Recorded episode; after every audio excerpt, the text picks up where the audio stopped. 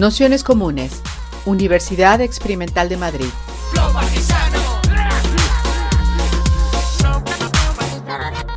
Toda la información en nuestro canal de Telegram Nociones Comunes o en nuestra web traficantes.net barra formación. Bienvenidos, bienvenidas, bienvenidos a este curso que hemos titulado Abajo el trabajo, que bueno, pues es un intento de, hacer un repaso de, bueno, de las resistencias, de las luchas que, se han producido en las últimas décadas y, también, como veremos hoy, en los últimos siglos, a esa figura del, trabajo, del trabajo asalariado, ¿no? El trabajo asalariado como forma de producción de una subjetividad, una manera de estar en el mundo y también como línea divisoria entre lo normal y lo anormal, ¿no? es decir, entre lo que es eh, asimilable, entendible eh, y definible como una vida razonable y, el no trabajo, el paro, el, eh, como línea fronteriza de, quien queda excluido, no entendido, marginado, tutorizado, empobrecido y y al fin y al cabo pues eh, expulsado de, esa, supuesta normalidad. Eh, como sabéis, los cursos de nociones comunes, esto que hemos llamado también con un tono un poco jocoso, Universidad Experimental de, Madrid, tienen como objetivo en, sus distintos ejes, en feminismos, crisis, eh, periferias, un poco, bueno, pues hacer repasos críticos a, a bueno, pues algunos de las elementos de análisis que se suelen utilizar desde los movimientos de lucha, eh, bueno, pues para intentar también dotarnos de, herramientas teóricas y también pensar en la práctica, eh, pues un momento concreto o temas que nos parecen interesantes en un, momento político y de coyuntura también concreta, Y por eso ahora este, este curso, ¿no? En un mundo que, que está en permanente crisis, eh, la crisis del propio capitalismo, también el, factor fundamental de, uno de los factores fundamentales, el principal de, distribución de renta, que es eh, precisamente la, relación eh, salarial, pues también entra, entra evidentemente en crisis. Los procesos de precarización, los nuevos procesos de trabajadores y trabajadoras pobres, ¿no? es decir, de ese 15-20% de la población que a pesar de tener un trabajo asalariado, el salario no le da eh, ni siquiera para llegar al día 10 de mes, no puedes pagar el alquiler, no se pueden pagar los suministros en un momento de, inflación y al fin y al cabo, pues siempre el, telón de, fondo de que el, sistema de enganche al, conjunto de la economía capitalista es a través del salario, a través de la, del, del, trabajo. ¿no? Y precisamente en ese sentido, bueno, pues nos parecía interesante hacer una genealogía no como se suele hacer de las luchas obreras, en el sentido de las luchas por la integración en el ámbito laboral, la mejora de derechos, el reparto del trabajo, las 35 horas, sino precisamente hacerlo eh, desde todo lo contrario, ¿no? partiendo de eh, viejas consignas del rechazo al trabajo, del derecho a la pereza y también eh, ese horizonte, si se quiere, revolucionario en el sentido de negar la máxima del sistema capitalista, que es eh, precisamente esa, idea del, trabajo asalariado como forma de subjetivación y también como forma de, de integración, como decía, como decía al principio. ¿no? Y en ese sentido, eh, ya iremos viendo en las distintas, en las distintas sesiones, bueno, pues teníamos eh, la intención incluso de viajar en el tiempo, como haremos, como haremos hoy, eh, recordando también un poco que el mundo del trabajo y eso que conocemos hoy como trabajo salariado, que en otros momentos se ha llamado también trabajo libre, ¿no? Libre entre muchas comillas, ¿no? en relación a, lo que era el trabajo embridado, el trabajo, el trabajo esclavo, pues no es algo que haya sido así eh, siempre. ¿no? Es decir, también el trabajo asalariado en, eh, los orígenes del capitalismo fue un hecho social, una relación eh, social impuesta. ¿no? Es decir, persiguiéndose a aquellas personas que, no se sometían a esos patrones y por eso habíamos titulado la sesión de hoy con el mismo título de este librito que acabamos de, sacar, que se llama La Hidra de la Revolución, marineros, esclavos y comuneros en la historia oculta del Atlántico, donde precisamente se narran todas esas biografías de quienes eh, escaparon o escapaban, eh, vagabundeaban por el mundo de alguna manera de, esas eh, incipientes relaciones salariales. Incipientes no porque solo existiesen en ese momento, sino porque en el origen del capitalismo pues es una de las grandes líneas de tendencia después de, lo que tiene que ver con el cercamiento, sobre todo de, bienes, de relaciones eh, comunales, de bienes comunales, que generan un ejército de desposeídos que eh, tampoco quieren verse sometidos a, esas nuevas relaciones salariales. ¿no? Curiosamente, en, esa realidad del origen del capitalismo, bueno, pues tenemos un montón de trabajos de lo que sucede en muchas partes de Europa, de lo que sucede en el Atlántico, de lo que sucede en, Gran Bretaña, pero se suele prestar poca atención, atención a lo que está sucediendo en la, en la península, en la península ibérica. ¿no? Y, en ese sentido, pues bueno, nos parecía interesante precisamente intentar aterrizar esa cuestión también con, una persona que, que, es especialista en lo que sucede en la Castilla de, esos eh, momentos, que es quien nos acompaña hoy, que es eh, José Nieto Sánchez, que es eh, profesor de historia, de historia especialista en historia moderna, especialista también en, el ámbito del trabajo y que, ah, bueno, si habéis podido echar un ojo a, lo, que suele investigar, pues bueno, tiene diversidad de investigaciones tanto en el ámbito del trabajo, de los gremios, de también eh, conocedor de toda esta cuestión de vagabundeos y vidas alternativas en la edad moderna y forma parte del taller de historia social de la Universidad Autónoma de Madrid, que yo creo que también, bueno, pues es un, pequeño ejemplo, lo hablábamos ahora, de, eh, de, un espacio de colaboración, de investigación en el ámbito de la historia social que no está exactamente eh, vinculado a, las grandes catedrales de, investigación que cada vez más se, están eh, sometiendo, por decirlo así, a, a los patrones de la generación de currículum por generar currículum y no tanto bueno, pues a preguntas eh, políticas en torno a la construcción de, la, de, la, historia. Así que nada más, con esto simplemente un par de apuntes metodológicos. Os habrá tenido que llegar a, a todas, a todos, a todos un mensajito de bienvenida con un PDF con una serie de textos. Iremos mandando textos, somos conscientes de que la mayoría no vais a poder leerlos, no ahora, quizá en un futuro sí.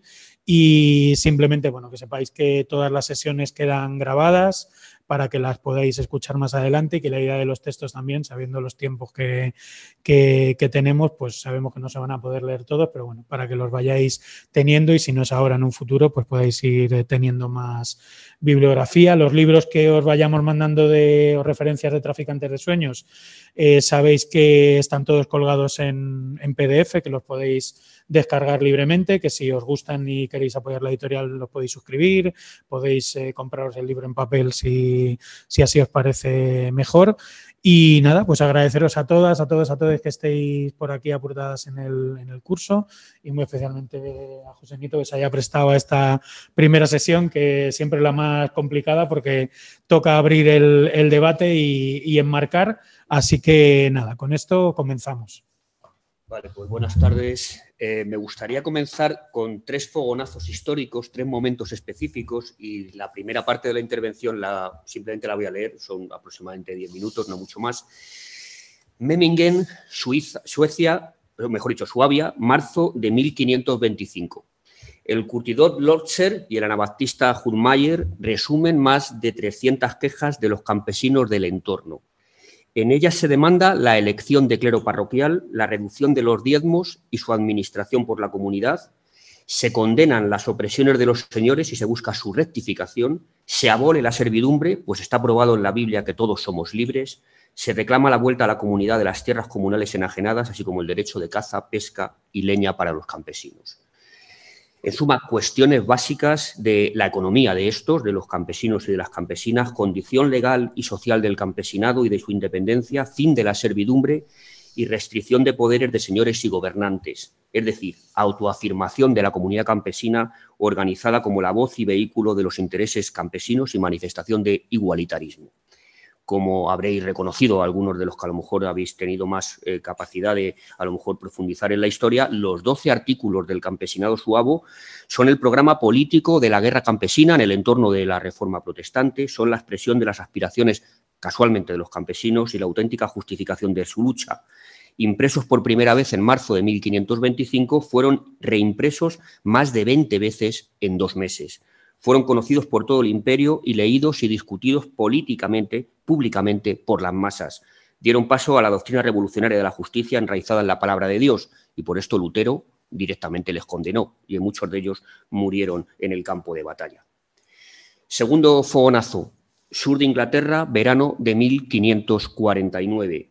Robert Kett, un pequeño propietario, tras unos incidentes en su aldea natal, donde tenía algunas tierras, tomó el mando de los insurgentes y marchó hacia Norwich, en el sur, como digo, de Inglaterra, recogiendo seguidores, derribando cercas y rellenando fosos divisorios, llamando con campanas y con hogueras. Instaló el campamento cerca de esta ciudad, de Norwich, ya con 16.000 hombres. Los terratenientes y las autoridades se sintieron amenazadas, asustados.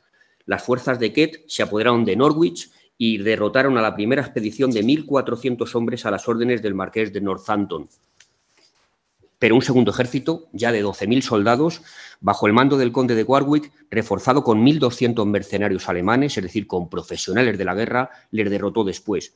Cerca de 3.000 rebeldes fueron decapitados. Kett fue ahorcado como otros 49 rebeldes. La represión fue más cruenta que la, rebelión en sí. ¿Por qué se sublevaron los eh, seguidores de Kett y él mismo? De, eh, ¿Y por qué? ¿Qué es lo que pedían en esta protesta agraria? Al principio, fundamentalmente, se sublevaron contra los cercados, o si queréis, contra las enclosur. Lo que provocaba la oposición popular era que los grandes propietarios robaran y cercaran las tierras comunales, destruyendo casas de labranza y convirtiendo las tierras de labor en pastos. Estas prácticas dejaban una superficie exigua de pastos a disposición de los campesinos. A los cercados, a las enclosur, se les atribuía el desahucio de las tierras arrendadas a campesinos para que los propietarios concentrasen más tierra y convertirla en pastos el desahucio por parte de los señores y de la gentry, de la nobleza local, de las fuentes de vida de la comunidad campesina, era otra de las atribuciones que tenían las enclosur. Tal estrategia se llevaba a cabo legalmente, según los términos y naturaleza de las tenencias, con engaños o por la fuerza también. Tal estrategia era contestada por los campesinos mediante litigios jurídicos, pleitos, lo que pasa que eran muy caros y se alargaban en el tiempo, resistencias también violentas, destrucción e invasión de los cercados. No cabe duda de que había un odio contra la nobleza local. Kett convocó reuniones para tirar los cercados de la gentry. Los rebeldes forzaron a los nobles a abandonar sus casas, embargaron sus ganados, encarcelaron y expusieron a los miembros de la gentry al grito de colgadlos, matadlos. En suma, hambre de tierra de los colonos versus oportunidades del mercado ganadero. Ovejas que se comen a los hombres, como decía Tomás Moro. Ovejas gordas, hombres flacos. Y por acercarnos ya a Castilla, Lozoya, 1629-1646. Don Sebastián Suárez de la Concha y Montalvo compra en el año 1629 el señorío de la villa de Lozoya. Solo ocho años más tarde, los lugareños pleitean contra él por nada menos que 22 excesos cometidos por este eh, nuevo señor feudal. Lo resumo. El más importante, con la compra del señorío, Suárez se había atribuido el usufructo en exclusiva de los prados del concejo y cuando los arrendaba, los prados, se quedaba con lo abonado, no iba al concejo, iba a su bolsillo. Se reservó para él solo la dehesa boyal de la villa. Si algún ganado entraba en esa de ella, en esa de su dueño era multado con sumas excesivas y entre otras bagatelas usaba gratis el ganado de sus vasallos para transportar su propia cosecha. Al que se quejaba por estos excesos lo encarcelaba. En suma, eh, como, sostuvo un historiador, por desgracia ya fallecido, Ángel García Sanz, al descubrir el pleito, los excesos de Suárez consistían en apropiarse de los comunales y de los bienes de propios de la villa. Los vecinos lo dejaron claro en su alegato final del pleito, porque pleitearon, no fueron en un principio hacia la postura violenta. Dicen directamente en el pleito, con tanto poder y mano, nadie lo ha podido remediar y por la excesiva soberbia que tomó, dio causa que algunos vecinos saliesen de la dicha villa y otros se quisieran ir de ella y despoblarlo. Y a los vecinos que en consejo público se quejaron de los muchos agravios, les dijo que cuatro caminos había, que tomasen de ellos el que quisieren y que se fuesen, que aquello era lo que él quería y con su proceder y violencia ha dado tanta nota y escándalo en toda la tierra que los vecinos de ella están y han estado escandalizados de sus hechos. Llegó la sentencia definitiva, tarde, pero llegó en mayo de 1637. Condenaba a Suárez a destierro de la villa de Lozoya durante dos años y devolución a la hacienda de las cantidades indebidamente cobradas por Suárez. Este debió cumplir la pena, pero una vez restablecido en su jurisdicción, volvió a repetir los excesos. En 1646, 15 vecinos de Lozoya mataron en una de esas a Suárez. Los jueces comisionados a la villa para incoar la causa encontraron a los culpables rápidamente, no eran 15 vecinos, era todo el lugar de Lozoya. Bueno, os he contado, grosso modo, tres pinceladas, tres fogonazos de lo que podríamos denominar que es la conflictividad dentro del mundo rural, dentro del mundo eh, campesino. Todos en estos eh, tres casos reivindican una cosa, la propiedad colectiva, la propiedad y sobre todo el usufructo colectivo, la vigencia de la comunidad campesina y al mismo tiempo la oposición a algo tan importante como la mercantilización de la tierra. Privar a los pequeños propietarios, porque muchos de ellos eran pequeños propietarios, no eran ni siquiera jornaleros, tenían un pedazo de tierra. Privarles de la propiedad colectiva era tanto como dejarles sin sustento, obligarles a emigrar. Eso lo dice directamente el pleito. Pero fijaros que eran víctimas de lo que en alguna conversación por, en cierto modo, por, eh, eh, correo electrónico hemos tenido entre nosotros, éramos, eran víctimas de la acumulación originaria que evidenciara Marx en el capítulo 24 del Capital. Muchos campesinos, de todas las formas, no iban a quedarse cruzados de manos. Hemos visto que tenían ideas y tenían organización, lo hemos visto en el, el campesinado suavo y lo hemos visto también en el caso de Ket y lo hemos visto en los de Lozoya, eran capaces de plantar cara a estos procesos dirigidos a disolver la comunidad.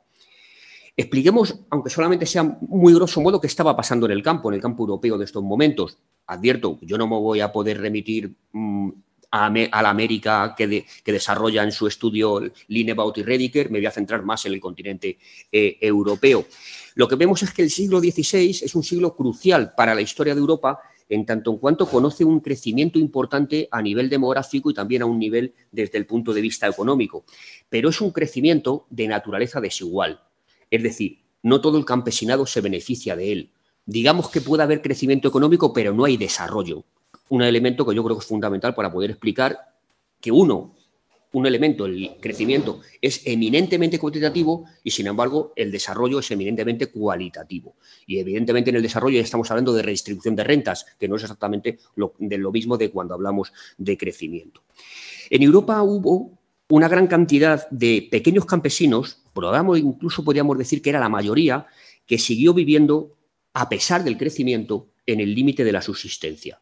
Y para poder completar sus ingresos, lo que también vemos es que debían emplearse o como jornaleros, muchos de ellos, a tiempo parcial, o en la industria rural, que era también una opción que podían tener. Otros, sin embargo, no tuvieron opciones y, como nos explicaba el mismo texto de los eh, campesinos de Lozoya, tuvieron que emigrar a las ciudades. Suárez les estaba diciendo directamente, tenéis cuatro caminos, el que se quiera ir, que se vaya de, mi jurisdicción. La expansión de todas las formas del 16 es una expansión que ofrece nuevas y mayores oportunidades para el enriquecimiento de ciertos grupos sociales en el campo europeo, donde las relaciones eh, sociales de alguna manera estaban cambiando. Mientras que podemos ver un sector agrario francés y un sector agrario también en Alemania, donde hay el surgimiento de una capa de labradores acomodados, lo que vemos también es que una gran parte de los campesinos tenían muy poquitas propiedades. Eran propietarios, pero no les llegaba, como decía antes el compañero Carmona, no les llegaba con lo que tenían como para poder tener un, eh, garantizado el límite de la subsistencia de tal manera que tenían que contratarse como jornaleros en el campo. Y esto en determinado momento chocaba con las aspiraciones, evidentemente, de un sector que también está surgiendo en el campo, que es un sector de campesinos que están ahora mismo eh, consiguiendo un determinado nivel de renta, un determinado nivel de beneficios, y que son los que están intentando por todos los medios quedarse con los bienes comunales, con los bienes de naturaleza colectiva aunque solamente sea por explicar, que seguro que lo conocéis, pero aunque solamente sea por explicarlo, existen dos bienes de naturaleza colectiva en el campo, los bienes propios de los concejos, de los ayuntamientos y los bienes comunales propios de los propios vecinos. Bueno, lo que está ocurriendo en el campo europeo en estos momentos es que los campesinos enriquecidos se están apropiando tanto de los bienes comunales de los que pueden gozar los campesinos como de los bienes colectivos propiedad de los propios de los concejos. Y en ese sentido lo que estamos viendo, por tanto, es que el campesino que antes, si tenía problemas económicos, podía dirigirse a una dehesa boyal o podía eh, dirigirse a un campo o cualquier tipo, digamos, de terreno donde pudiera haber de forma gratuita el, o pudiera gozar de, eh, de, forma gratuita del usufructo de cosas tan básicas como por ejemplo el agua de un río, como por ejemplo la caza, como por ejemplo puede ser a lo mejor incluso la recolección de determinadas vallas, eh, setas, algo que le pudiera facilitar algún tipo de recurso alternativo para poder sobrevivir, aparte del pequeño jornal que podía ganar como jornalero, pues vemos que esa parte comunitaria cada vez se está restringiendo más. Porque el ansia, en muchas ocasiones, sobre todo más en el otro modelo que podemos ver, que es el británico, el ansia de unos determinados campesinos, de unos determinados labradores, por extender su espacio desde el punto de vista geográfico para poder dar de comer a su ganado, está haciendo que esas de esas boyales que antes eran comunitarias o que eran de los bienes de los ayuntamientos, ahora se lo estén apropiando unos determinados eh, campesinos enriquecidos que lo que están haciendo es cercar ese espacio para uso propio. Y por eso vemos en, los en el campesinado suavo o en la eh, historia que os he contado de eh, la rebelión de Kett de 1549 en Inglaterra, que uno de los puntos centrales de la protesta campesina es ir contra las enclosur, contra los cercamientos. Y esto os lo he plasmado para el siglo XVI, pero podíamos ir para el siglo XVII y ya en la Revolución Británica o en la Revolución Inglesa de mediados del XVII, los levelers, los diggers, los hunters, los ranters, están todos detrás de que se elimine de una determinada forma la que ellos consideran expropiación de su territorio colectivo comunitario. Bueno, dicho esto, lo que nos interesaría también en determinado momento es ver que los cercamientos de fincas son exclusivamente dedicados a la ganadería ovina. Eh, deberíamos de a lo mejor de colocar también un poco este, este tipo de eh, estructura productiva más vinculado a lo mejor con un contexto social o con un contexto, mejor dicho, económico, en el que lo que viéramos es que hay una especie como de interrelación, complementariedad entre el campo eh, lo que se produce en el campo, desde el punto de vista sobre todo ganadero en este caso, con unas determinadas industrias, Inglaterra, en este momento, por ejemplo, en el siglo XVI, eh, comienza a ser una, potencia desde el punto de vista manufacturero, especializándose en pañería y necesita, evidentemente, lana de las ovejas que los campesinos enriquecidos están eh, realizando, o mejor dicho, están facilitando el pasto en unos terrenos que antes eran comunitarios y que ahora se están cercando y que benefician simplemente a una minoría. Bueno, pues esta interrelación, esta complementariedad entre lo que se produce en el campo y lo que es la industria desde el punto de vista pañero es lo que explica también en buena, en buena medida esta apropiación de los recursos comunales eh, del eh, campesinado de los que gozaba antes el campesinado. Es decir, estamos viendo que hay una mercantilización del campo y esta mercantilización les pilla a los campesinos que evidentemente no tienen una cantidad importante de recursos, les pilla desprevenidos, pero sin embargo ofrecen resistencias, como hemos visto en, las, eh, los fogonazos que os he puesto, que habría, podido, eh, digamos, ampliar con otros más que existen en el momento. Esto lo podemos ver en, el campo, pero ¿qué ocurre en las ciudades? En las ciudades está ocurriendo un fenómeno más o menos similar, antes eh, Pablo me ha presentado como especialista en gremio. Bueno, yo, llevo trabajando mucho en esto, pero cada día, veo más fondos y más, eh, digamos, más líneas de investigación nuevas para poder eh, meterse un poco en el análisis de estas corporaciones y de este tipo de, trabajo organizado. Y lo que podemos ver es que en las ciudades hay una gran diversidad de trabajo, desde el criado hasta el burócrata, pero los que más sobresalen por las acciones colectivas de protesta y de resistencia son fundamentalmente los artesanos. Estas instituciones que os he comentado así de, pasada o que solamente he citado, que son los gremios, eh, son instituciones como muy flexibles en el tiempo. Eh, muchas veces las estigmatizamos porque Adam Smith dijo directamente en la, en la, riqueza de las naciones que las corporaciones de oficio o los gremios eran un atentado contra el bienestar público. Bueno, Evidentemente estamos hablando del año 1788, cuando se escribe la riqueza de las naciones, y los gremios en ese momento eran unas instituciones que ponían un dique de contención a lo que era la introducción del capital dentro de lo que era la estructura productiva vinculada con el sector industrial. Y claro, eh, a Adam Smith y a todos los seguidores del liberalismo, pues esto no les interesaba.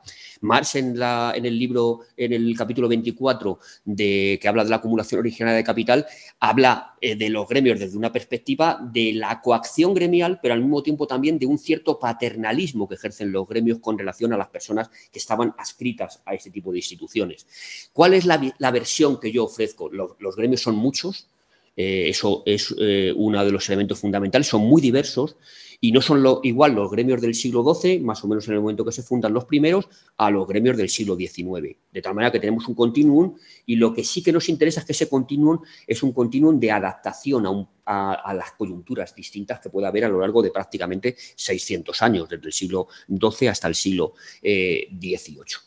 Con esto simplemente quiero decir que son instituciones que cambian en el tiempo. Y en el 16 hay un elemento fundamental y es que igual que estamos viendo en el campo que hay un proceso de mercantilización y de capitalización de lo que es la economía campesina, prácticamente ocurre lo mismo en las ciudades y en el sector artesanal.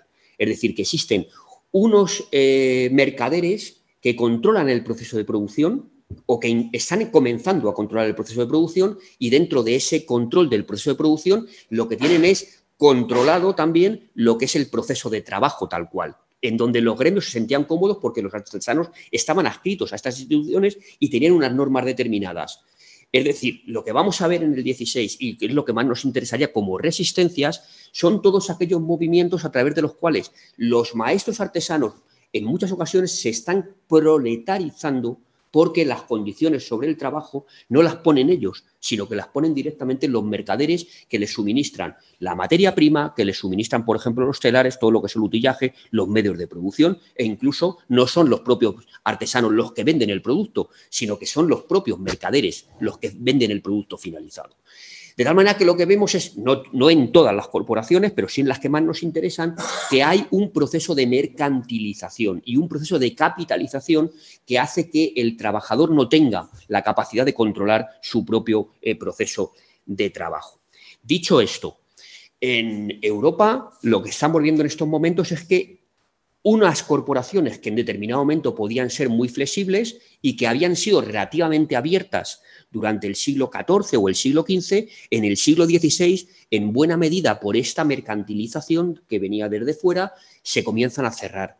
¿Y cuáles son los, mm, digamos, las variables fundamentales para este cierre? Fundamentalmente la introducción de la obligatoriedad de pasar un examen para poder ser maestro. Esto antes no era obligatorio, la gente se ascribió a una corporación, pero no era obligatorio pasar un examen.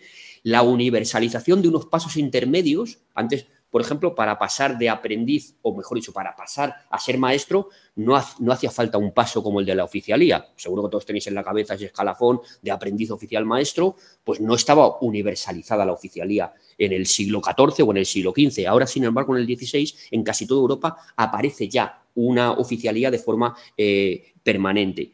Se regula el aprendizaje y, aunque esto luego lo hablaremos más en detalle, y creo que es un elemento que podría ayudarnos también a explicar lo que ocurre con el 50% de la población del continente europeo que estaba mm, trabajando, por ejemplo, en el ámbito artesano, se excluye, se empieza a excluir en estos momentos al trabajo femenino.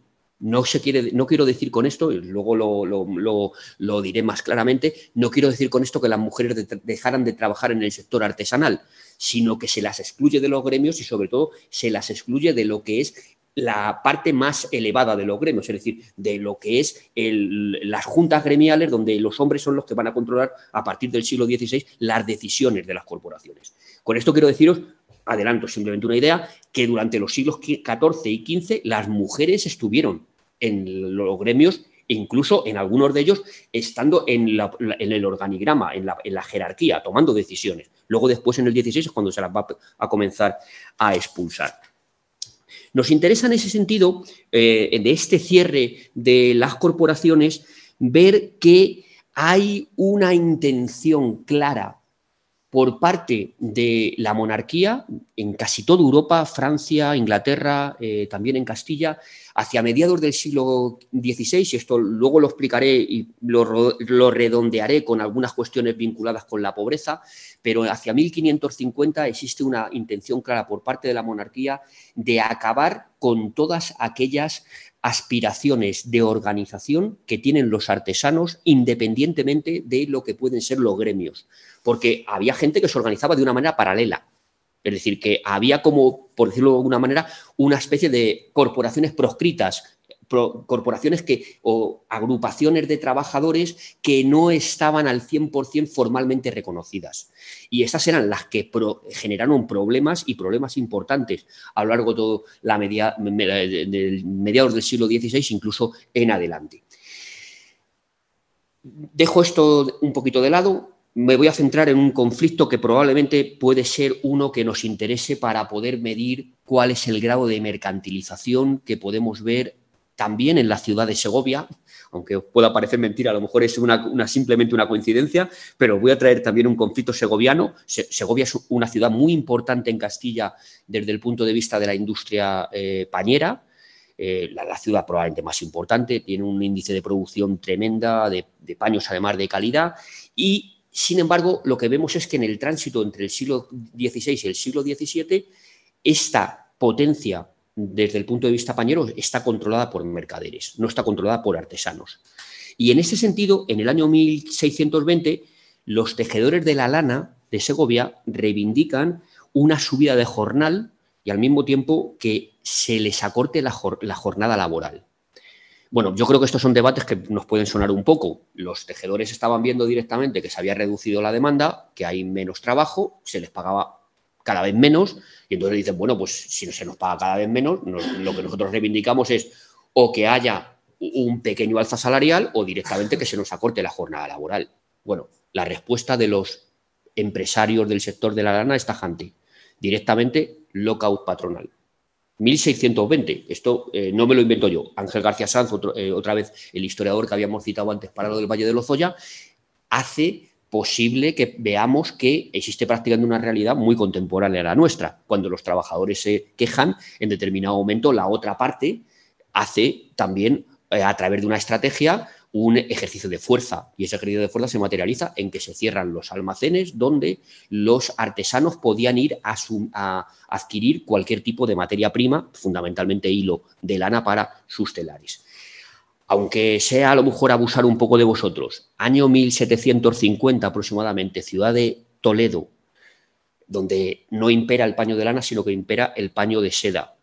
Directamente ocurre algo muy similar los trabajadores de la seda también están controlados por unos mercaderes de, que les proporcionan seda, les proporcionan telares, y en determinado momento, ante una reivindicación de los tejedores de seda de, Toledo, directamente los patrones dicen directamente que no hay posibilidad de aceptar ninguna eh, reivindicación.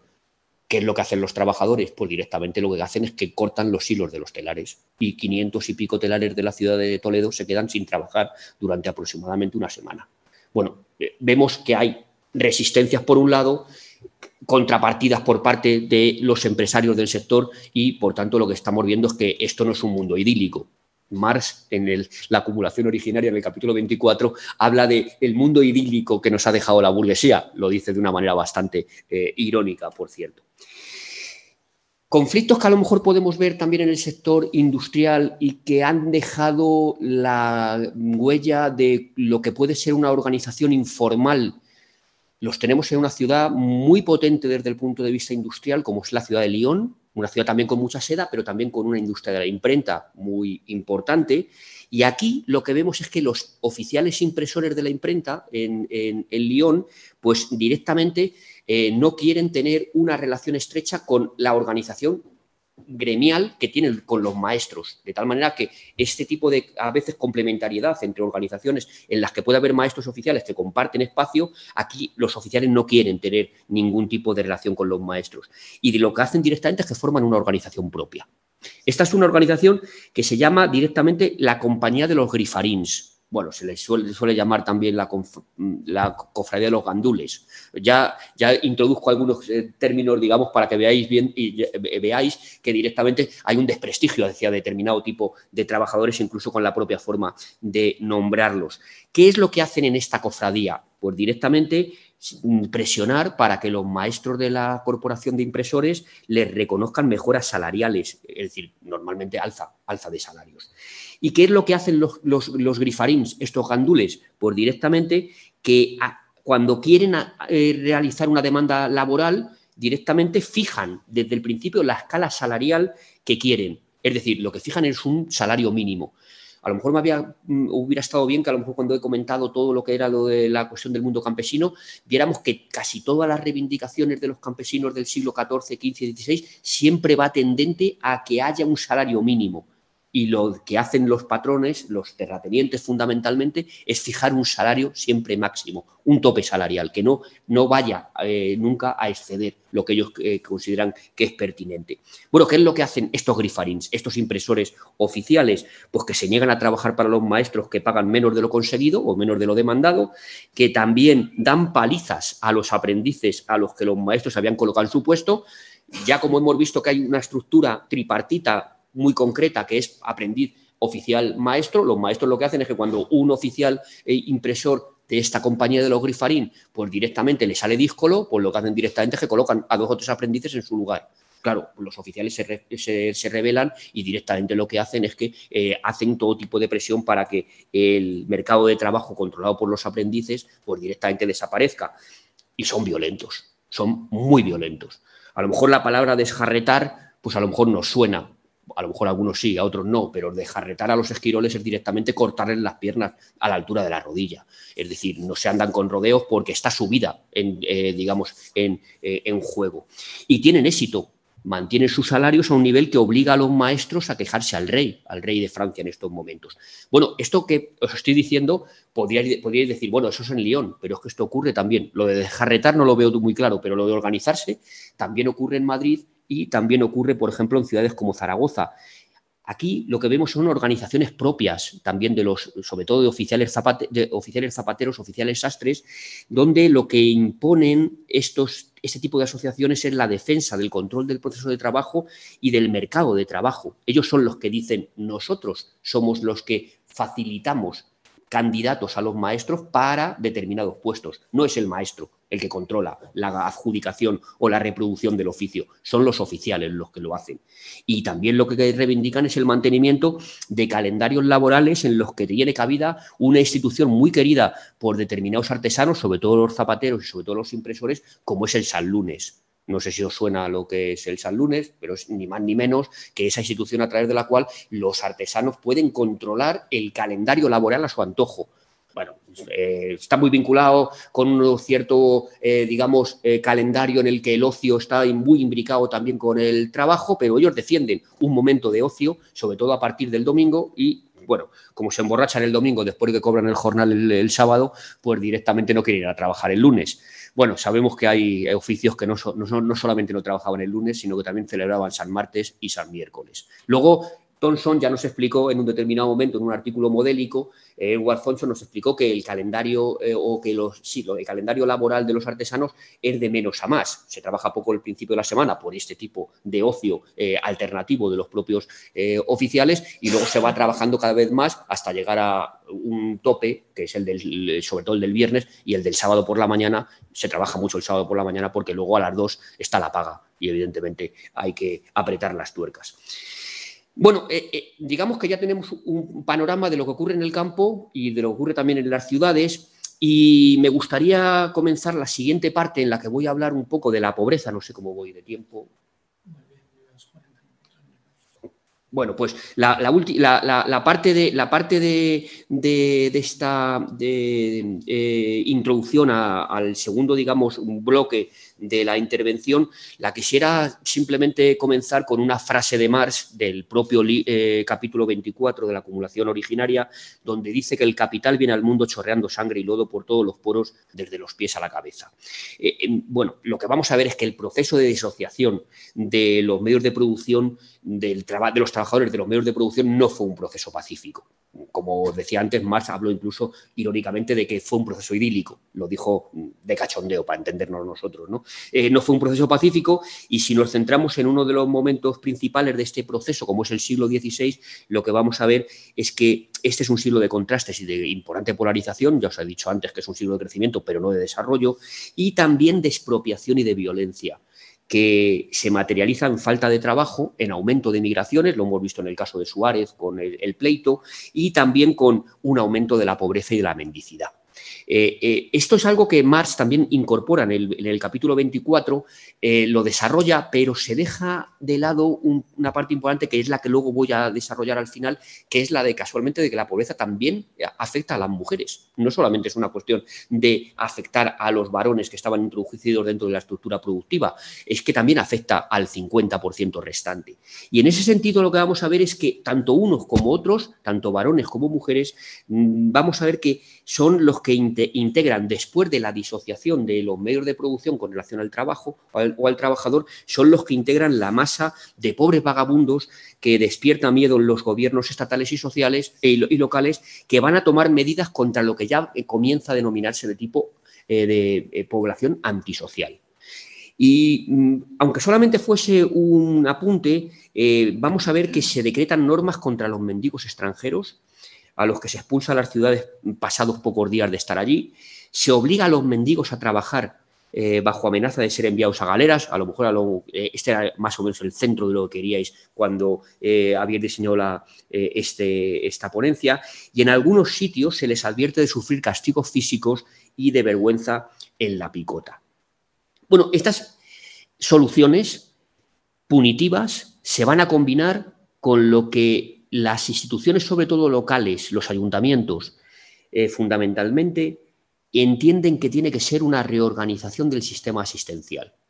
Y aquí es donde eh, comienza a ver, Marx esto lo desarrolló, pero no del todo, es donde comienza a haber también una importante involucración de investigaciones, por ejemplo, como las de Bronislas Jeremek, que en un libro magnífico eh, nos ha planteado directamente cómo era necesario que hubiera un encerramiento de los pobres no por el hecho de que estos eh, fueran en determinado momento a tener en el encierro de, unos de, unas determinadas instituciones una reinserción por el trabajo, sino que lo que se intentaba fundamentalmente era disciplinarles en una determinada disciplina social. De tal manera que lo que vamos a ver aquí es que el sistema asistencial se convierte en cómplice de lo que son las estrategias del capital mercantil, de los capitalistas del momento. Lo voy a explicar a lo mejor porque hay en determinado momento una conexión muy clara entre dónde más se desarrolla el sistema asistencial y la pujanza del capital mercantil. Es decir, donde hay más mercaderes es donde hay más asistencia social punitiva contra los pobres. Y en ese sentido, pues vamos a ver que todo esto ocurre en un contexto que es el de aproximadamente los años 1520-1530. Para poner, aunque solamente sea un breve apunte, para poneros en contexto, 1520-1530 es la etapa de la guerra de las comunidades de Castilla, de las Germanías, de la guerra de los campesinos alemanes que hemos visto a través de eh, los 12 artículos del campesinado suavo, pero es que hay revueltas de trabajadores textiles ingleses, las revueltas también en la ciudad de Lyon, hay toda una serie eh, de, elementos conflictivos que nos están hablando de que en ese momento campesinos, artesanos, no se están quedando de brazos cruzados ante lo que ellos pensaban que era un retroceso de sus derechos. Y aquí es donde es importante también marcar que los humanistas, esos que muchas veces vemos como los grandes valedores de una reforma de la Iglesia, colaboran a la represión de todos estos movimientos de transformación social. Bueno, hubo en esos momentos autores como Tomás Moro en Utopía, año 1516, que escribe que mendigar estaba prohibido y el trabajo sería obligatorio para todos los pobres que no quisieran trabajar. En 1524, Erasmo habla en sus coloquias de la plaga y considera mendigar como una actividad antisocial, repugnante y peligrosa para el orden público, y Luis Vives, en 1525 en Brujas, publica el de Subventione Pauperium, la ayuda a los pobres, en la que dice directamente que va a delinear un programa completo de actuación contra los pobres. Prohibición de mendigar, inclusión de trabajos forzados, aquellos que se nieguen a aceptar lo que son los fondos asistenciales, centralización de los fondos asistenciales y creación de escuelas para los hijos de los eh, indigentes. Bueno, esto de escuelas entre comillas, En realidad la mayor parte son reformatorios. Para un buen número de pensadores ingleses, si pasamos a la otra parte del canal, la pereza pasa a ser la base de todos los vicios, de modo que el trabajo forzoso pasa a ser una necesidad para lograr mantener el bienestar público. Y en este diagnóstico, que a lo mejor podéis decir, bueno, todos los que se han citado más o menos son católicos. Bueno, pues los protestantes también coinciden. Lutero, Zwinglio, Calvino opinan que la pobreza no era una virtud, sino una desdicha. La pereza se condena, el trabajo se santifica. Los reformadores coinciden en este punto. Hay que prohibir la mendicidad, fijar la obligatoriedad del trabajo, centralizar la asistencia y fijar unas ayudas mínimas. Y Lutero defiende en este último punto que la ayuda deba limitarse al estricto nivel de subsistencia. Estaba adelantando lo que Ricardo va a decir luego después en el siglo XIX, la ley de los salarios, la ley del bronce de los salarios. Es decir, que al trabajador no hay que darle más allá para que no tenga, digamos, excedentes. Lo que tiene que hacer es exclusivamente comer lo mínimo e imprescindible. Solo los anabaptistas van a disentir completamente de estos argumentos. Se oponen a la mendicidad, pero porque creen que la sociedad debe apoyarse en la ayuda mutua. Bueno, estos iban por una línea a lo mejor más libertaria. Bueno, siguiendo estos postulados, vamos a ver que en la década de 1520 los gobiernos municipales van a reformar toda su política social. Y desde entonces habrá una política social sistemática en todos los países prácticamente europeos y ahí donde vamos a ver es que las autoridades centrales dictan ordenanzas en las que se reglamenta la mendicidad y la asistencia pública en todo el país. Y en todas esas ordenanzas se prohíbe mendigar y se impone el trabajo obligatorio para los pobres sanos, independientemente del sexo o de la edad. Y al mismo tiempo, con la prohibición de la mendicidad, se persigue frenar la eh, movilidad de los pobres y obligar a los pobres honrados, eh, o mejor dicho, a los pobres locales a aceptar trabajo y, en caso necesario, trabajo mal pagado.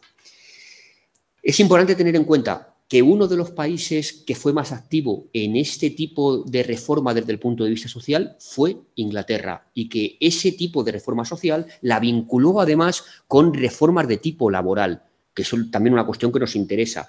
Año 1563 se impone en Inglaterra lo que es el Estatuto de los Artífices, código que incluye a 30 profesiones en las que había que cumplir al menos un año de contrato y donde cualquier persona menor de 30 años o soltera que no contase con los medios necesarios para la subsistencia y que hubiera ejercido durante tres años algunas de las profesiones mencionadas, podía ser obligado, si no tenía empleo, a trabajar para cualquier patrón en cualquiera de esas ocupaciones por un salario estipulado por los jueces de paz.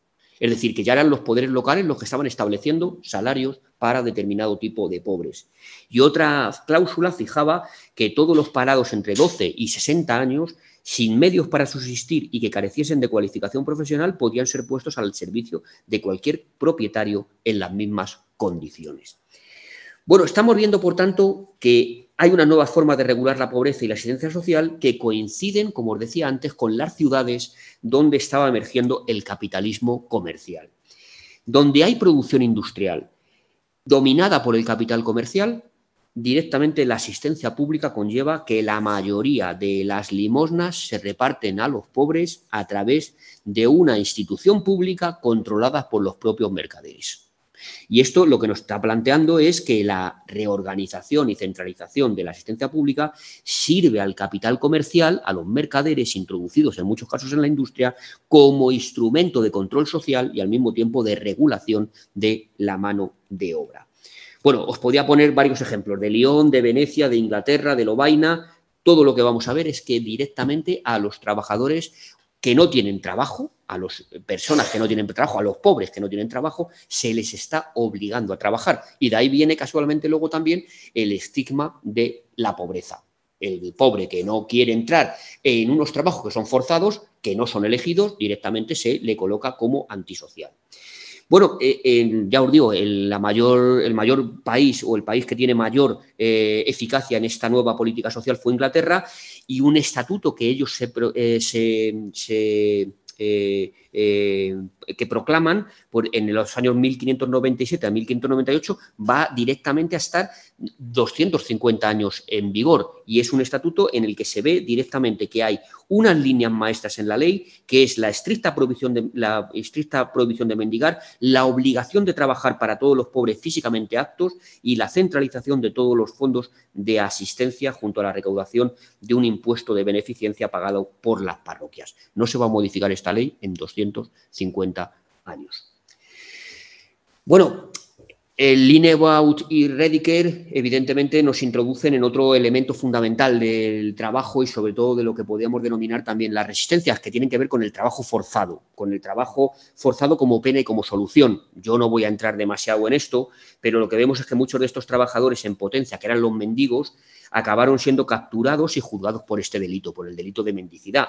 Y en el siglo XVI los jueces van a comenzar a sentenciarles a servir forzosamente a la corona y este, este ejército eh, de penados pues puede llegar directamente a estar cumpliendo una determinada pena en las galeras o en los presidios. Bueno, el más duro probablemente es la pena de las galeras, porque los presidios fundamentalmente se, ligaban más para aquellos eh, eh, penados que eran mayoritariamente de las clases privilegiadas y sin embargo las galeras eran para las personas que habían cometido cualquier eh, delito, incluido el de pobreza. Y la galera, las galeras, si al mismo tiempo en la corona de Castilla lo que son las minas de Almadén, son eh, como penas en las que se sabe perfectamente que son penas de muerte. Es decir, no, una vez que se va a galeras o se va a las minas de Almadén, directamente se sabe que no se vuelve. De tal manera que, aunque no se les haya puesto la pena de muerte como tal en la eh, sentencia, directamente se sabe que esto estaba relacionado con este tipo de pena eh, definitiva. Bueno, lo que me interesa más es la devaluación, y con esto acabaré, del trabajo femenino. ¿Qué es lo que ocurre con el otro 50% de la población, a la que también, en cierto modo, eh, vamos a ver que se le produce un fenómeno de estigmatización? Eh, yo creo que puedo romper una lanza diciendo que la idea de que el mercado, eh, y yo no soy muy partidario del mercado, pero la idea de que el mercado fue el que rompió una supuesta armonía preindustrial basada en una división sexual del trabajo complementaria entre los sexos, pues yo creo que no se sostiene hoy día. no fue el mercado, fueron estas instituciones que yo os he puesto antes sobre la mesa, que son los gremios los que establecieron eh, esta división tan tajante. No al principio de su existencia, pero sí al en el devenir de lo que son los siglos, sobre todo de la edad eh, eh, moderna. En el trabajo artesano, las mujeres comenzaron, de hecho, a ser expulsadas de los gremios desde mediados del siglo XV. Y aunque muchas de ellas continuaron accediendo a una cualificación informal, tuvieron cada vez más dificultades para completar un aprendizaje que podamos denominar oficial, eh, de modo que mucho tiempo antes de que los grandes establecimientos fabriles hicieran su aparición, los artesanos habían ya eh, tratado de marginar o de expulsar a las mujeres de sus talleres y también de sus organizaciones. Es decir, lo que vamos a ver es que en la etapa de la Edad Moderna, estos siglos, sobre todo XV, XVI, aunque también en el siglo XVIII, se esperaba que las mujeres contribuyeran a la economía familiar aunque ya se consideraba que su trabajo para el mercado debía ser compatible con el trabajo del hogar. Y su salario ya comienza a ser visto como un ingreso complementario. Eh, hay una autora antropóloga eh, que se llama Susana Nanowski que utiliza una metáfora que es el trabajo es ayuda. El trabajo de las mujeres no es trabajo, es una ayuda al ingreso. No lo digo yo, es algo que se inserta, digamos, dentro de la lógica de la edad moderna. Era solamente un ingreso complementario, concepto que se transfiere a la etapa industrial favoreciendo políticas laborales de tipo discriminatorio. Y como os decía, en esta expulsión o en esta segregación de las mujeres del mercado de trabajo, eh, el papel de los gremios fue fundamental. Desde fines del 15 los artesanos alientan una campaña para excluir a las trabajadoras de sus talleres. Y la excusa es lo que os decía antes, protegerse de los ataques de los empresarios capitalistas, de los comerciantes capitalistas que emplean mujeres a precios más bajos en el proceso de producción artesano. Y además, los maestros de los gremios se ven presionados también no solamente por los mercaderes, sino que también se ven presionados por los oficiales, que en la parte más baja del escalafón de los, del proceso de producción industrial presionan a los gremios y estos a su vez a las autoridades para que no permitan que las mujeres compartan con ellos o que compitan con ellos y alimenten la prohibición de su trabajo a más trabajo femenino, los, oficiales varones ven como una especie de competencia peor retribuida y por tanto ellos van a perder puestos de trabajo o al menos van a ver cómo se disminuye su retribución. Y cuando esto no se consigue, cuando la opresión sobre los maestros o sobre las autoridades locales no se consigue, directamente lo que vamos a ver es que los oficiales boicotean a los maestros que tienen mujeres trabajando a su cargo. Y esto va a ser una lógica del 16, del 17 y del 18. Y al mismo tiempo, lo que vamos a ver es que los gremios fueron bastante eh, civilinos porque hicieron una operación a través de la cual no expulsaron a las mujeres eh, del trabajo en sí, sino que las expulsaron exclusivamente de lo que era el trabajo formalmente reconocido y al mismo tiempo también de los órganos de directivos de las propias corporaciones. Es decir, que lo que estaban intentando, por decirlo de alguna manera, era crear un mercado secundario de trabajo desprovisto de derechos y donde el trabajo doméstico hiciera también como una especie de contrapeso para forzar la bajada de los salarios también de los varones oficiales. Bueno, dicho de una manera, las mujeres comienzan a dejar de trabajar en los gremios y pasan a hacerlo para los gremios. El, matiz de, de, la preposición yo creo que es importante. Y aquí también sería importante diferenciar entre gremio y oficio. El gremio es el oficio formalmente reconocido y el, y el oficio, sin embargo, es aquel directamente, eh, aquella actividad donde lo que podemos ver es que no existe reglamentación o, o no puede existir reglamentación o se puede realizar de forma ilegal. Imaginemos un carpintero que en determinado momento está entrando dentro de la corporación, ese estaría en el gremio, pero hay carpinteros que a lo mejor no eh, han pasado eh, la carta de examen, no han pasado su proceso de validación de la destreza y lo que vemos directamente es que están ejerciendo fuera del gremio. Ese sería un, artesano que está en el oficio pero no está en el gremio y por tanto sería también susceptible de perseguir por parte de las autoridades gremiales. Dos elementos para ver la exclusión de las mujeres del trabajo artesano. El ataque gremial se concentra fundamentalmente en el aprendizaje, romper con la estructura a través de la cual se puede reproducir un oficio eh, y una estructura que es fundamentalmente en, muchos casos sobre todo femenina y al mismo tiempo la viudedad. En el punto primero, en el del aprendizaje femenino, vamos a ver que está eh, demasiado pronto o relativamente pronto en el ideario de los, de los gremios y si en los siglos XIII y XIV vemos que muchas corporaciones admiten niñas al aprendizaje, a finales del XV y sobre todo en el XVI, pues algunas ordenanzas y estatutos van a prohibir específicamente esta práctica o la van a silenciar. Y las normas más tardías ya vamos a ver que limitan el tiempo que una viuda, el otro elemento que os acaba de comentar, podía estar al frente del taller en una horquilla que iba desde los dos meses a los dos años. Mayoritariamente una viuda que ha sido eh, eh, una persona que ha estado eh, en contacto con el proceso de producción conoce el proceso de producción igual que el marido, pero el problema fundamental es que las normas corporativas, a partir sobre todo del siglo XVI, van a decir directamente que para mantenerse una viuda en el taller, lo que tiene que hacer es casarse con un oficial o con un maestro del propio oficio. De tal manera, sabemos perfectamente que en la edad moderna los matrimonios son contratos, pero es obvio que aquí se está forzando a una situación en la que una mujer, para mantener lo que es el patrimonio familiar, tiene que mm, vincularse de forma matrimonial con una persona a la que a lo mejor pues, no conoce de nada. Bueno, los anteriores ejemplos de, restricciones gremiales no van a impedir de todas las formas el trabajo femenino, que eso es lo que os estoy intentando explicar a pesar de que hay restricciones en los gremios, las mujeres siguen trabajando. Eh, esto nunca se abandonó durante la Edad Moderna y lo que vamos a ver es que, por ejemplo, en Habsburgo, voy a poner un par de ejemplos, el 15% de los maestros tejedores en el año 1600 eran mujeres unas 450 de un total de 3.000 tejedores. Y eh, en Flandes, eh, un poquito antes, las mujeres fueron excluidas progresivamente de los gremios, pero el precepto no siempre se cumplió y hubo mujeres trabajando en los oficios agremiados en el mismo siglo XVI. Si os hubiera podido traer un vídeo o un PowerPoint, eh, podríamos ver para aproximadamente el año 1600 unas magníficas pinturas de lo que es la ciudad de Leiden, donde se aparecen una, una cantidad ingente de usos manejados por mujeres y luego al, lado aparecen varones. Es decir, que incluso hasta en el arte ha quedado plasmado ese tipo de vinculaciones de las mujeres con el trabajo. Bueno, esta división entre un trabajo formalmente reconocido y un trabajo que no es formalmente reconocido está soportado en estos momentos por el discurso y por la práctica patriarcal y se produce en el contexto de una acelerada disciplina jerárquica de la sociedad. Y esta sociedad está relegando cada vez más a las mujeres independientes a ocupaciones pobremente pagadas, inseguras y sin poder político, sin derechos, es decir, inferiores desde el punto de vista social y también desde el punto de vista económico.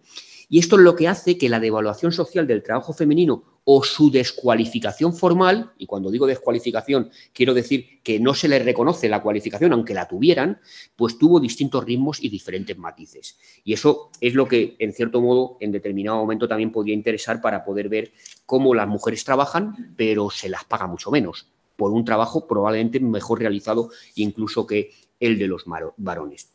Bueno, en suma, a lo largo de todo el proceso histórico, 16-17, hubo una progresiva erosión de la independencia que nunca fue total de las artesanas y excluida de los gremios siguieron trabajando en los oficios. Y ya en el siglo XVI es clara la tendencia a la división sexual del trabajo mediante una segregación horizontal que concentra a las mujeres en cada vez menos oficios artesanales. Se las está relegando exclusivamente a los oficios de la aguja, a los oficios de la confección fundamentalmente. Como estamos en una casa que ha publicado un libro sobre la caza de brujas, pues yo creo que por lo menos podíamos acabar sobre esto, porque el proceso de la caza de brujas estuvo relacionado con todo esto que os estoy contando. Estamos viendo que el trabajo femenino estaba siendo desvalorizado y que en la mayor parte de Europa se le estaba dirigiendo al seno del hogar, al seno de la casa. Y en esta operación hubo muchos agentes involucrados. Hemos visto a los gremios, a los oficiales artesanos, a los mercaderes, también a la monarquía, y para lograr sus fines todos colaboraron en la estigmatización de las mujeres. Probablemente la puntilla vino por parte de la caza de brujas. Y en ese sentido, la gran caza de brujas o de mujeres cubre desde mediados del 16 a mediados del 17, con episodios tardíos como el de Salem de 1692 93. Bueno, no os voy a marear con cifras exactas, yo creo que a lo mejor algunas son exageradas, pero sí que es verdad que, por ejemplo, Brian Levac nos ha puesto en la tesitura de pensar que pudieron, pudo haber aproximadamente unas 110.000 personas que fueron juzgadas por brujería, eh, de las que la mayoría fueron mujeres. Mujeres que el único delito que cometieron fue fundamentalmente que conocían su cuerpo y conocían las prácticas abortivas. Muchas de ellas eran herboristas, eran personas que tenían un determinado nivel de conocimiento sobre la obstetricia y evidentemente también, y aunque esto a lo mejor es un poco tangencial, eh, si nosotros ponemos este tipo de desvalorización y sobre todo de expropiación del, del conocimiento del cuerpo por parte de las mujeres en consonancia con lo que es la llamada revolución científica, lo que estamos viendo también es que hay una vinculación entre esa expropiación del conocimiento del cuerpo por parte de las mujeres con lo que luego va a ser eh, eh, el, fenómeno de encumbrar a, la clase médica en manos de varones eh, en una disciplina como la de la obstetricia que hasta la fecha había estado en manos de mujeres. En ese sentido, lo que vamos a ver es que, por ejemplo, las matronas que al menos muchas de ellas siguen estando funcionando o, que tienen una actividad hasta bien entrado el siglo XVIII, cada vez son menos y son sustituidas por varones en el, sentido, en el, momento del parto. Bueno, lo que vamos a ver es que si tenemos en cuenta que la mayoría de las acusadas de brujería lo fueron por crímenes que no cometieron o por delitos claramente exagerados, eh, es obvio también que la gran caza de brujas tuvo un determinado efecto disciplinante lo que se intentaba por todos los medios es que una parte importante del conocimiento que tenían estas mujeres fuera eliminado y traspasado a el ámbito de los hombres. Y en ese sentido, el número total de acusaciones de brujería sabemos que fue muy superior a los procesos realizados por tal delito. Muchas personas fueron acusadas de brujería, pero no se las sometió a proceso, pero el terror hizo que para los contemporáneos el problema no fuese el número de brujas ejecutadas, sino cuántas estaban en libertad. Eso es el, problema fundamental de este momento. Silvia Federici, que es a la que el Traficantes ha publicado su libro sobre Calibán y la bruja, concluye que esta guerra contra las mujeres se orienta a quebrar el control que habían ejercido sobre sus cuerpos y su reproducción. Y yo añado, pero no era solo que se demonizara y criminalizara los actos reproductivos propios de la mujer, el oficio de, partera también se satanizó y se colocó al médico en el centro del proceso de parir, era que esta demonización alcanzó a cualquier actividad femenina, no solamente a estas de la reproducción, lo que en el ámbito laboral conllevó la devaluación total del trabajo femenino. Otra autora, Mary Biesner, fue, nos dice que fue ganando terreno el supuesto de que las mujeres no debían trabajar fuera del hogar y solo tenían que producir para ayudar a sus maridos. Es la metáfora que os decía antes que también Susana Naros que utiliza, la del trabajo es ayuda. Claro está que cualquier trabajo hecho por mujeres en sus casas se consideraba ya no trabajo y carecía de valor aún si lo hacía para el mercado. Coser ropa pasó a ser considerado trabajo doméstico o tareas propias de ama de casa, aunque la tarea fuese para venderse en el mercado. Esa metáfora del trabajo es ayuda o la expresión ya más utilizada en el siglo XVIII en España de los trabajos propios de su sexo, eh, o tras esa expresión se encubre la devaluación del trabajo femenino, un trabajo siempre peor pagado que el trabajo productivo de los varones. Bueno, y hasta aquí mi metraje, que a lo mejor me he excedido demasiado. Gracias. Muy bien, muchas gracias, eh, José. Yo creo que ha estado estupendo. Y, nada, pues ahora, tanto desde casa como aquí, tenemos un micro para que se pueda escuchar en casa y para que se pueda grabar, para preguntas, comentarios, eh, lo, que, lo que queráis.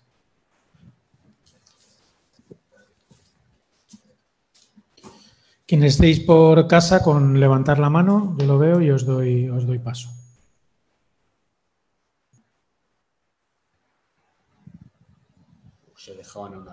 Sí, un momento de reflexión.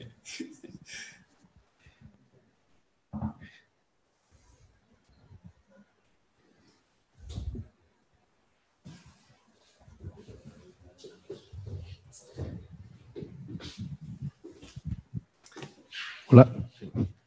Bueno, gracias.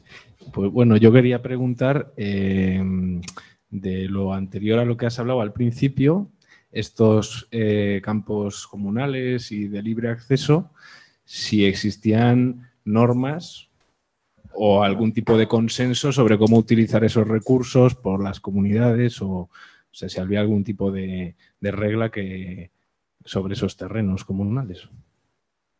Eh contesto o eh, Si quieres juntamos algunas más.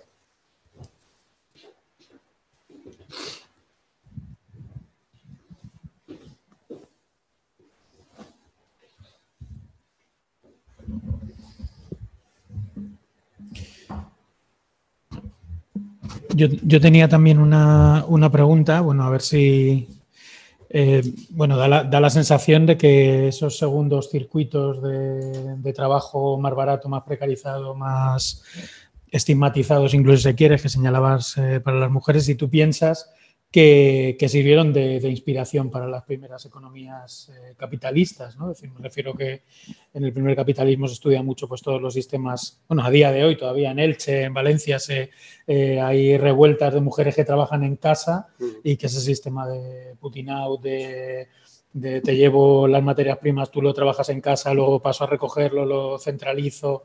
Es decir, que si si también esa relación del nuevo sistema de trabajo gremial puede servir de inspiración para, ese modelo de trabajo más, eh, más capitalista.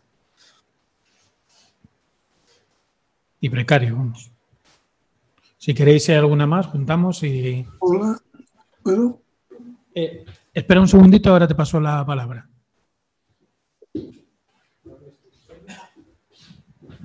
Vale, em, bueno, no sé si exactamente una pregunta o cómo plantearla, pero a mí me interesa, eh, o sea, cómo, porque estamos hablando del siglo XVI, básicamente, eh, que no ha pasado tanto tiempo en términos, bueno, em, cómo han sido los procesos ideológicos y ahí también, pues, incluso de la construcción de la propia historia, ¿no? De las disciplinas eh, humanísticas, etcétera, de construcción y transmisión del conocimiento, para que a día de hoy em, todo eso eh, o sea, el tema de las tierras comunales, por ejemplo, eh, pues no parezca ni una posibilidad mm, que se pueda plantear o que, que sea realista para, nadie, ¿no? Sino que pues es completamente una voladura de, mm, unos locos utópicos, ¿no? Entonces, bueno, no sé si eso sí es una pregunta o tal, pero cómo es ese borrado de, que hace que eso sea completamente impensable hoy en día, ¿no?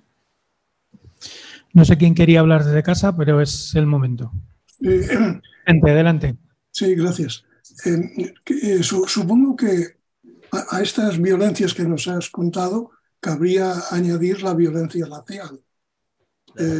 racial. Racial, sí, sí.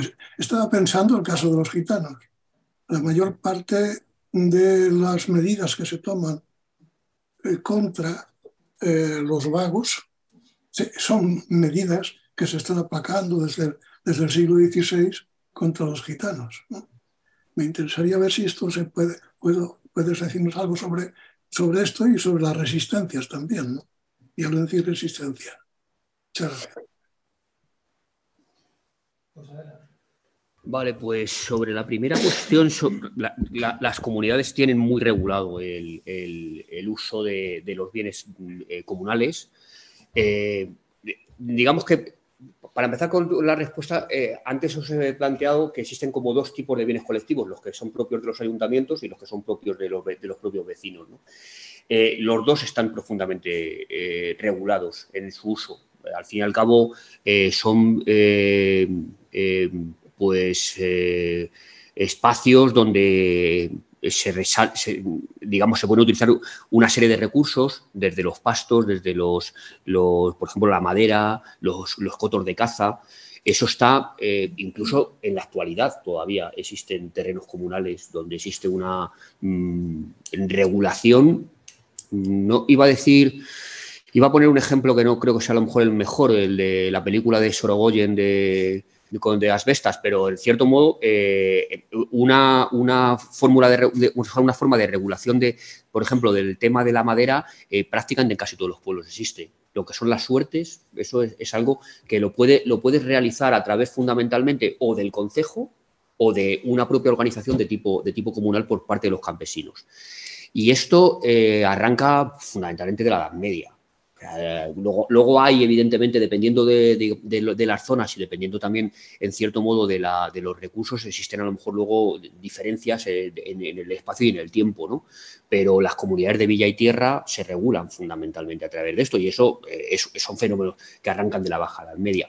Incluso en España podríamos decir que eso es un fenómeno de la, colonización, digamos, o de, una vez que digamos que se produce todo el fenómeno de la, conquista de la zona del sur de Al-Ándalus, pues según va bajando la, la, colonización, directamente se van organizando dependiendo de la fuerza que puedan tener los campesinos o dependiendo de la fuerza que puedan tener a lo mejor determinadas instituciones, como pueden ser los concejos, se puede organizar de forma municipal o se puede organizar de forma autónoma.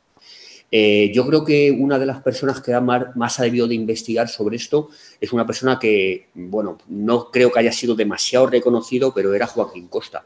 Joaquín Costa, eh, la figura esta de regeneracionista, hizo una investigación tremenda sobre lo que eran los, los usos, los, bienes comunales eh, que todavía estaban activos en la época en la que él escribía, que era finales del siglo XIX, principios del XX. Y yo creo que por ahí hay todavía investigación. Hay muchísima gente que está investigando sobre el tema, pero yo creo que, que hay vetas que las abrió este investigador, este regeneracionista, que todavía siguen vigentes. Yo, vivo en un pueblo un poco a lo mejor eh, fuera de los márgenes o, digamos a los márgenes, en los márgenes y lo que me doy cuenta es de que hay muchísima gente que todavía sigue explotando eh, lo del tema de las suertes de leña. Eh, los, yo creo que hay una parte importante, por ejemplo, de productos de tipo ganadero que depende más en, ese sentido un poco también de la estructura de lo que puede ser la propiedad de la tierra eh, vinculada con los campos abiertos o con los campos eh, cerrados y en ese sentido a lo mejor eh, hay más regulación o más facilidad de regulación en los campos abiertos que no en los campos cerrados, porque los campos cerrados mayoritariamente son propiedad ya de un, de un, determinado, de un determinado, una determinada persona y no de, un colectivo. Pero ahí hay una regulación, yo creo que vastísima de, de todo esto. Y casualmente la violación de esas regulaciones es lo que produce una gran cantidad de resistencias y de conflictos, de conflictos sociales. Luego, la cuestión que me plantea aquí el colega, eh, muchas veces estos, segundos, digamos, mercados o, mercados secundarios, eh, efectivamente están haciendo que eh, el capitalismo funcione porque, porque son mercados desregulados. En ese sentido, yo creo que sí que hay un cierto enfrentamiento entre aquello que podemos denominar proteccionismo y lo que puede ser desregulación. ¿no? Eh, en, toda esta etapa también existen contradicciones. El propio Marx en, el capítulo 24 te habla de políticas contradictorias entre las diferentes dinastías en Inglaterra. Los Tudor, mucho más eh, eh, propensos en un determinado momento a facilitar los acercamientos y los Stuart todo lo contrario. En ese sentido, lo que vemos es que incluso en la propia, en la propia edad moderna existen la posibilidad de generar mercados complementarios por la vía incluso de eh, eh, subsumir a los artesanos dentro de las estrategias del capital monopolista de, mercantil. En ese sentido, en muchas ocasiones también tenemos una, visión, en cierto modo, yo creo, un poco restringida, eh, probablemente por la herencia, ya os digo, anterior de todo lo que es Adam Smith y todo lo que ha generado el, liberalismo, de una oposición muy cerrada entre los gremios y lo que es el capitalismo. Y lo que se ve, por ejemplo, en una ciudad como Segovia, es que el capitalismo está controlando eh, a través de los mercaderes. Eh, tú has hablado del Verla System, de este sistema que, eh, a través del cual los mercaderes están poniendo una gran parte del capital para poder poner en marcha el proceso de producción. Pues estos están controlando lo que es el trabajo de los artesanos, porque lo que les interesa, y he hecho antes un inciso muy pequeñito, es que se mantenga la calidad del producto. Y la calidad del producto, si tú la trasladas al campo, en muchas ocasiones esa calidad se pierde. Eh, tú no puedes trasladar al campo eh, una, una, producción de tejidos de calidad eh, fundamentalmente porque el campesino en muchas ocasiones no trabaja al 100% eh, en, el sector industrial. Está compaginando los tiempos muertos del trabajo agrario, que es en el momento, en el invierno, en donde a lo mejor puede conseguir un ingreso complementario por la vía de involucrarse en las estructuras, en estas redes que tejen los, los, los o los capitalistas, pero no puede producir al mismo nivel de calidad que un artesano que ha tenido ya una validación de su destreza y que a lo mejor ha tenido cuatro años de aprendizaje, más dos años de oficialía y luego ha tenido que pasar un tiempo extra para poder obtener un capital para montar un taller. Claro, cuando vemos que hay muchos talleres que los controla un capitalista, el capitalista lo que está intentando por todos los medios es que la producción salga con una calidad determinada para poder competir con otras, otras producciones de otros espacios eh, distintos. Y entonces, en ese sentido, yo creo que al, capitalismo, al capitalista le viene muy bien este tipo de incluso de competencia entre diferentes, eh, entre diferentes sectores de, producción, pero también tiene sus límites.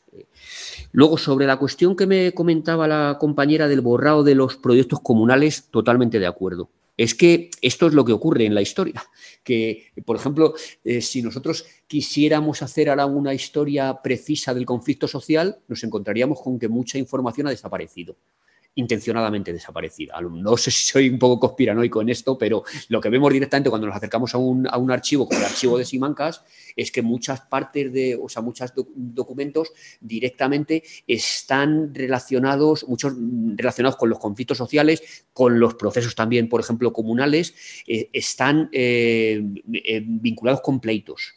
Y los pleitos, claro, si los gana una parte determinada, imagínate que lo, gana un terrateniente, pues eh, directamente ese pleito sirve para sentar jurisprudencia. Pero si lo ganan los campesinos, en muchas ocasiones esos pleitos quedan eh, totalmente eh, o, anulados o rotos o directamente para que no quede una memoria. Yo en mis, en mis investigaciones, por ejemplo, sobre los artesanos, yo he, llegado a colegir que, sin embargo, al menos en el mundo artesano sí que hay una memoria importante desde el punto de vista de, la, rememorar la, conflictividad social. Y hay momentos en los que te sientes un poco incómodo porque tú has visto documentos que han visto otros investigadores y otros investigadores los han visto con otros ojos y no se han dado cuenta.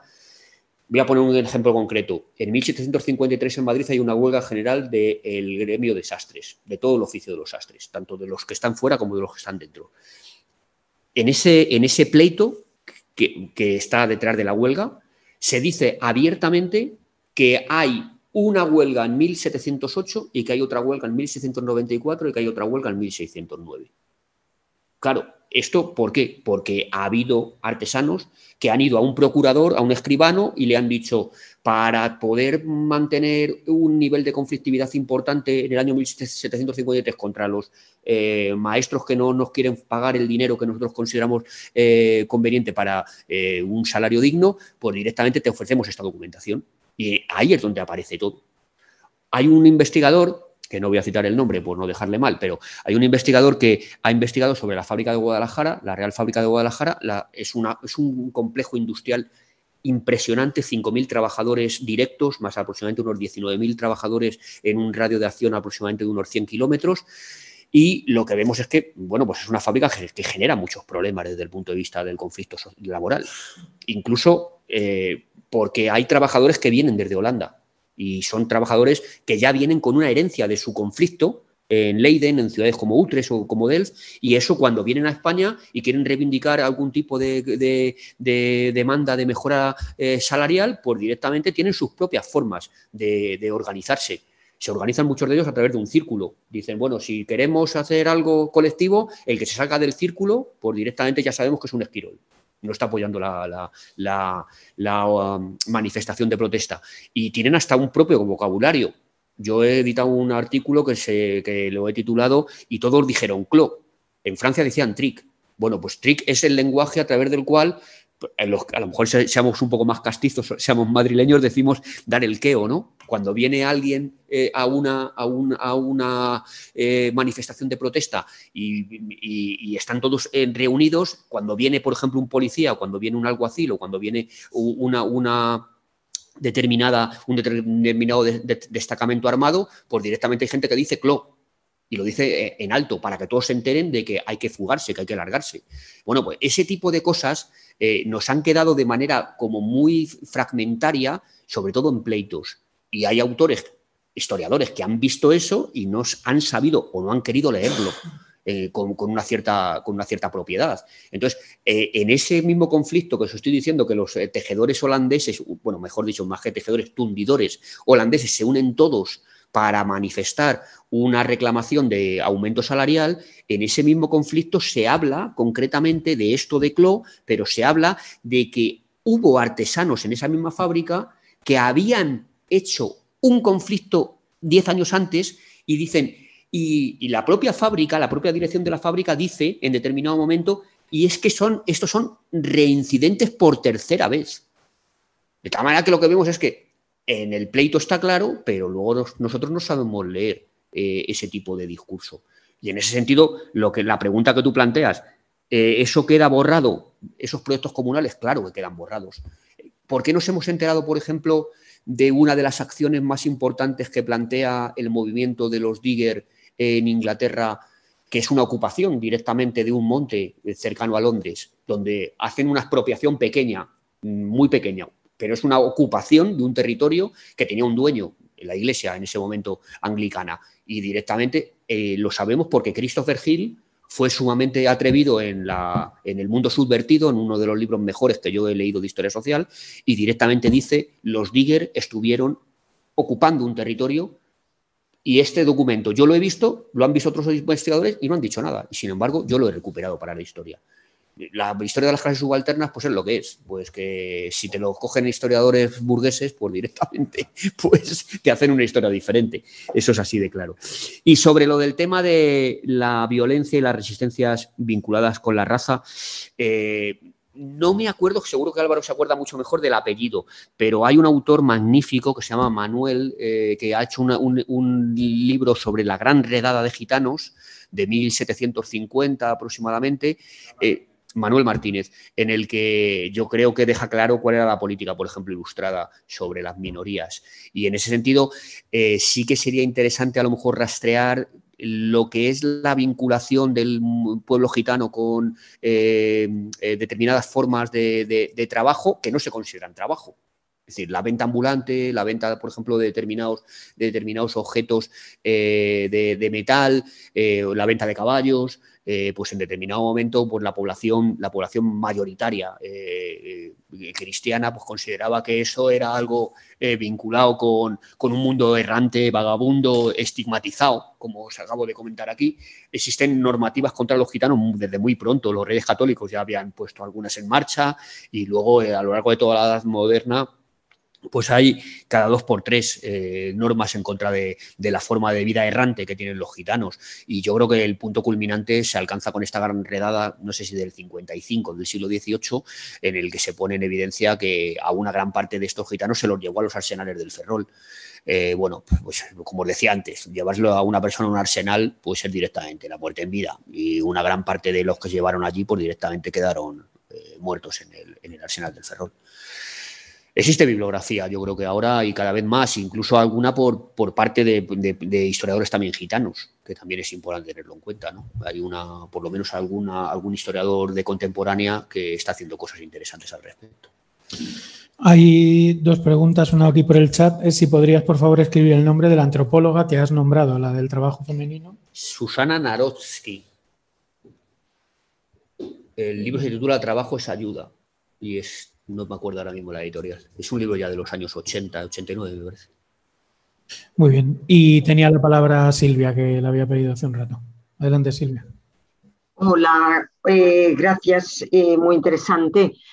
Eh, quería preguntar, aunque creo que es bastante extenso, a lo mejor tiene muchas implicaciones demasiadas, pero quería si pudiera dar algunas claves sobre qué relación de poder o cómo se pertrechaba o se subsumían las relaciones entre los artesanos y los gremios en lo que es la institución de las monarquías, de los reyes, cómo era esa especie de relación de equilibrios y desequilibrios, algunas claves, aparte del otro poder que son los terratenientes o los, eh, sino con los reyes, con las monarquías.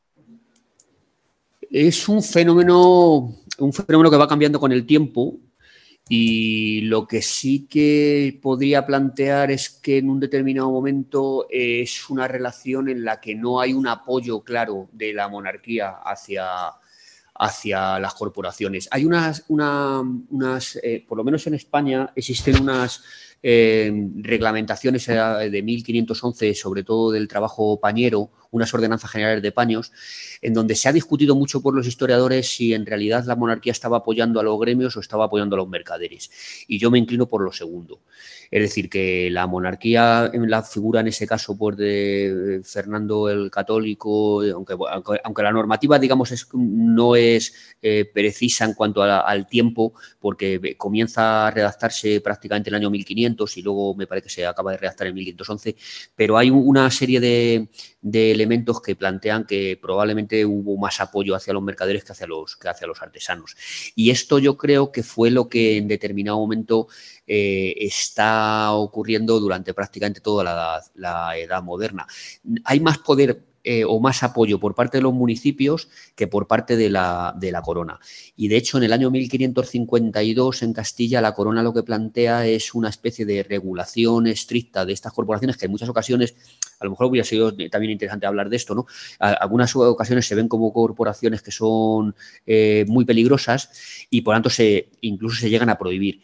Eh, en, concreto, en, la Corona de Aragón se prohíben durante un par de años y creo que en la Corona de Castilla también, en, ese, digamos, momento de los años 1520-1550.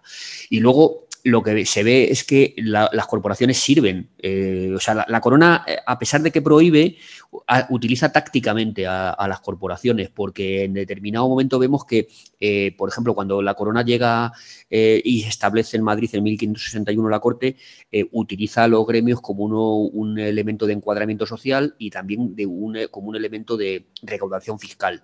Eh, en aquella época, evidentemente, lo de la fiscalidad era muy, muy importante y dejarlo en manos simplemente de lo que eran, por ejemplo, por los asentistas era, tenía un problema. Y sobre todo, cómo, cómo hacer cobrar por las actividades a los artesanos. Entonces era mucho más fácil utilizar a lo que eran los órganos administrativos de las corporaciones, los veedores, examinadores, los cargos públicos o los cargos centrales de las corporaciones, era más fácil utilizarles prácticamente como recaudadores de impuestos. Y es lo que hicieron.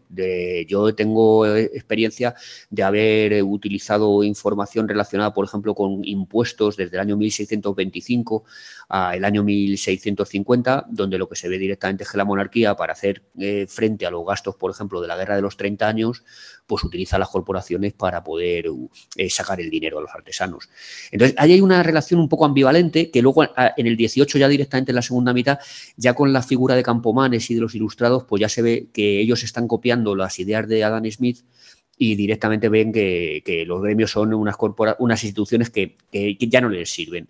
Eh, en esa idea de generar un libre mercado más eh, eh, relacionado, como os digo, con la obra de Adam Smith de La riqueza de las naciones, pues lo que intentan por todos los medios es apuntarse a lo que es la, la disolución de los gremios y ahí hay diferentes modelos dependiendo de los países. Hay países en los que se va a, las bravas, como en Francia, pero eso le cuesta, le cuesta la cabeza a Turgot.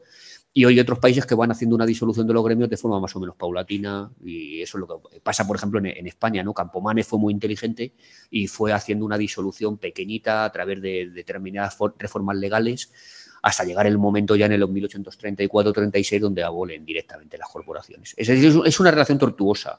Eh, los, artesanos son los que son muy conflictivos y eso eh, la, corona lo sabe y en algunos momentos se mete como elefante en cacharrería para resolver los problemas que tiene con ellos, pero sale de trasquilada y bueno, pues de eso también, también aprende. ¿no? no sé si he contestado a tu pregunta.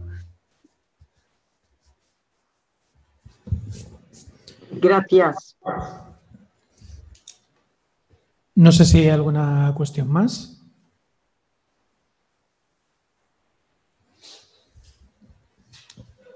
Bueno, pues si no hay nada más, yo creo que muchas de las cosas que han salido hoy van a ir resonando a lo largo del curso y precisamente la, siguiente sesión que la que intentamos hacer una genealogía de, lo que es la idea de la ética del trabajo, ¿no? es decir, de cómo eh, el trabajo pasa a ser la, norma y la normalización de, la, vida y bueno, ya hasta, hasta nuestros días que el trabajo es un derecho tremenda, tremenda contradicción esa viendo cuál es el origen de, la disciplina laboral, de la ética del trabajo y, de, del, trabajo, del trabajo asalariado.